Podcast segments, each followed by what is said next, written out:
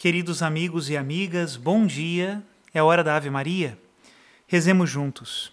Em nome do Pai, e do Filho e do Espírito Santo. Amém. O anjo do Senhor anunciou a Maria, e ela concebeu do Espírito Santo. Ave Maria, cheia de graça, o Senhor é convosco. Bendita sois vós entre as mulheres, e bendito é o fruto do vosso ventre, Jesus. Santa Maria, Mãe de Deus, rogai por nós, pecadores, agora e na hora de nossa morte. Amém. Eis aqui a escrava do Senhor. Faça-se em mim segundo a vossa palavra. Ave Maria, cheia de graça, o Senhor é convosco. Bendita sois vós entre as mulheres, e bendito é o fruto do vosso ventre, Jesus. Santa Maria, Mãe de Deus, rogai por nós, pecadores, agora e na hora de nossa morte. Amém. E o Verbo de Deus se fez carne e habitou entre nós. Ave Maria, cheia de graça, o Senhor é convosco. Bendita sois vós entre as mulheres, e bendito é o fruto do vosso ventre, Jesus. Santa Maria, Mãe de Deus, rogai por nós, pecadores, agora e na hora de nossa morte. Amém. Rogai por nós, ó Santa Mãe de Deus, para que sejamos dignos das promessas de Cristo. Oremos.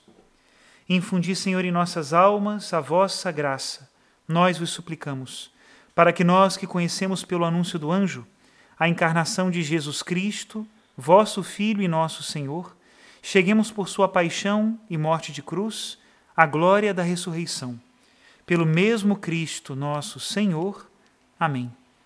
Em nome do Pai e do Filho e do Espírito Santo. Amém. Queridos irmãos e irmãs, estamos no 11 primeiro domingo do tempo comum esse tempo comum que vem depois de Pentecostes e que nós não podemos abandonar nele o fogo e o ardor do Espírito Santo que nos levam à missão. Rezemos juntos a oração do dia de hoje.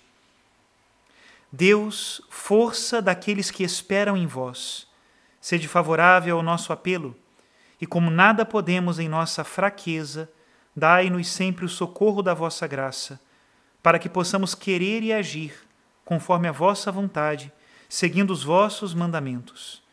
Por nosso Senhor Jesus Cristo, vosso Filho, na unidade do Espírito Santo. Amém. E neste dia do Senhor, neste domingo, a liturgia nos presenteia com Marcos, capítulo 4, a partir do versículo 26. E assim nos diz Deus, através da Sua palavra. Naquele tempo, Jesus disse à multidão: o reino de Deus é como quando alguém espalha a semente na terra. Ele vai dormir e acorda, noite e dia, e a semente vai germinando e crescendo, mas ele não sabe como isso acontece. A terra, por si mesma, produz o fruto. Primeiro aparecem as folhas, depois vem a espiga e, por fim, os grãos que enchem a espiga. Quando as espigas estão maduras, o homem mete logo a foice, porque o tempo da colheita chegou. E Jesus continuou: Com que mais poderemos comparar o reino de Deus? Que parábola usaremos para representá-lo? O reino de Deus é como um grão de mostarda, que ao ser semeado na terra é a menor de todas as sementes da terra. Quando é semeado, cresce e se torna maior do que todas as hortaliças, e estende ramos tão grandes que os pássaros do céu podem abrigar-se à sua sombra. Jesus anunciava a palavra usando muitas parábolas como estas, conforme eles podiam compreender. E só lhes falava por meio de parábolas. Mas, quando estava sozinho com os discípulos, explicava tudo. Palavra da salvação, glória a vós, Senhor. E para nós meditarmos sobre esse mistério do crescimento do reino de Deus, representado nessas duas parábolas contadas por Jesus, nós vamos ler o capítulo 2 da Legenda Menor, sobre a história de São Francisco de Assis, escrita por São Boaventura.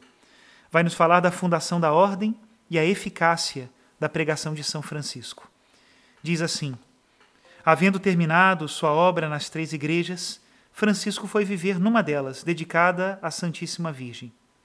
Aí, pelos méritos e intercessão da Mãe de Deus, que deu à luz o preço da nossa redenção, foi julgado digno de aprender o caminho da perfeição mediante o Evangelho, cujo espírito e verdade Deus lhe revelou. Certo dia, durante a missa, lia-se a passagem do Evangelho que relata como o Senhor enviou os discípulos a pregar e como estabeleceu a forma de vida segundo o Evangelho, que deveriam observar: não ter nem ouro, nem prata, nem dinheiro no cinto, nem sacola para o caminho, nem duas túnicas, nem sapatos, nem bastão. A essas palavras, o Espírito de Cristo desceu sobre ele e o possuiu de tal maneira que seu modo de vida se transformou radicalmente. Nas ideias e nos sentimentos, nas vestes e no comportamento, tudo mudou. Sem tardar, ele tira os calçados, lança para longe o bastão, abandona a sacola e dinheiro e fica apenas com uma pobre túnica. Desfaz-se do cinto e cinge-se com uma corda.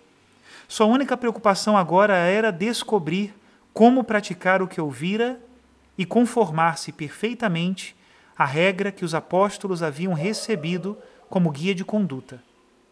Como um outro Elias, começou Francisco a anunciar a verdade no pleno ardor do Espírito de Cristo.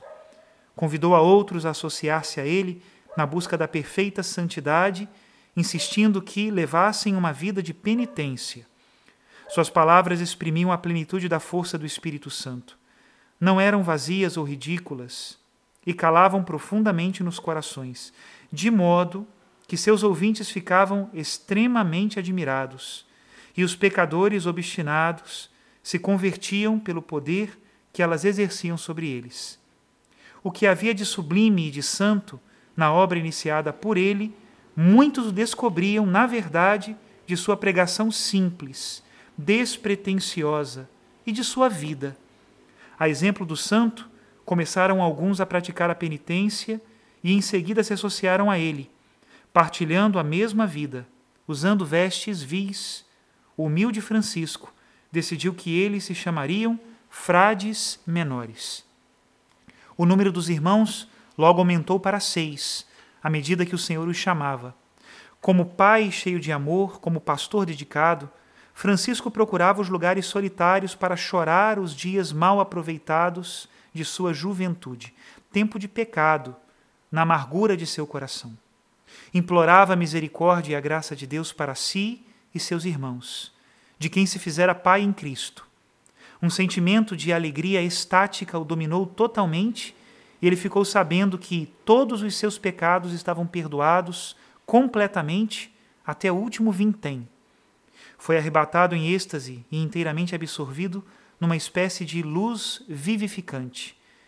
Teve a clara visão de tudo o que sucederia a ele e a seus irmãos, como mais tarde contou confidencialmente a seu pequeno rebanho, para encorajá-lo, revelando o progresso e a extensão que a ordem teria por providência de Deus. Pouco tempo depois ingressaram na ordem outros irmãos, elevando-se o número deles a doze. Francisco decidiu apresentar-se juntamente com seu grupo de homens simples, diante da Santa Sé. Queria solicitar do Santo Padre, com insistência, que aprovasse, com a plenitude de sua autoridade, a regra de vida que o Senhor lhe revelara e ele mesmo redigira com poucas palavras. Estava Francisco a caminho com seus irmãos, disposto a levar a termo seu plano e obter uma audiência com o sumo pontífice Inocêncio III. Quando Cristo, força e sabedoria de Deus, antecipou-se e preparou-lhe a chegada. Em sua misericórdia, dignou-se por meio de uma visão informar a seu vigário na terra que acolhesse sem dificuldades o pobrezinho e lhe concedesse benignamente anuência a seu pedido humilde.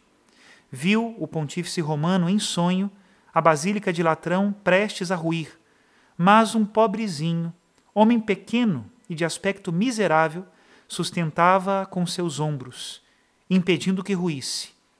O pontífice, que era dotado de uma sabedoria notável, ao perceber a limpidez dessa alma simples, seu desprezo pelo mundo, seu amor à pobreza, sua tenacidade em seu desejo de perfeição, seu zelo pelas almas e o ardente amor que caracterizava sua vontade de santidade, declarou: Esse homem realmente quer, por sua ação e pregação, sustentar a Igreja de Cristo e teve por Francisco uma amizade fervorosa e inabalável.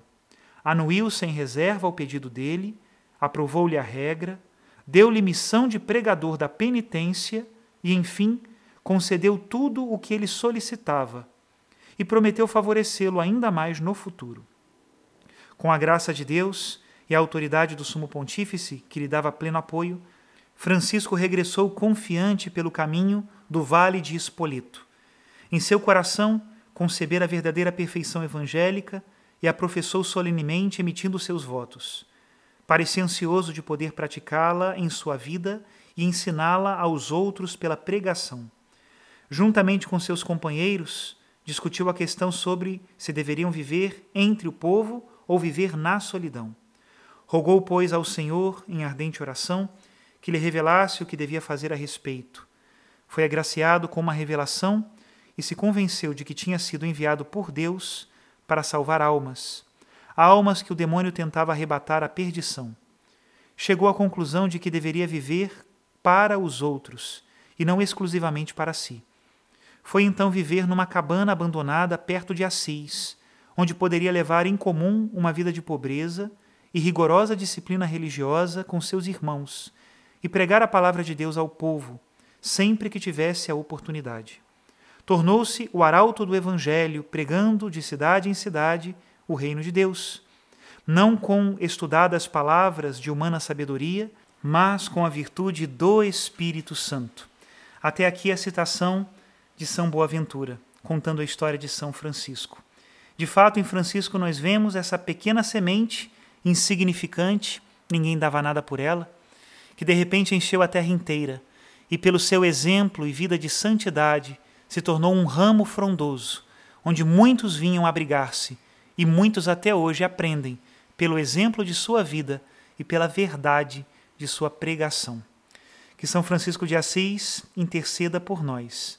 Que desça sobre todos nós a bênção de Deus Todo-Poderoso, Pai, Filho e Espírito Santo. Amém.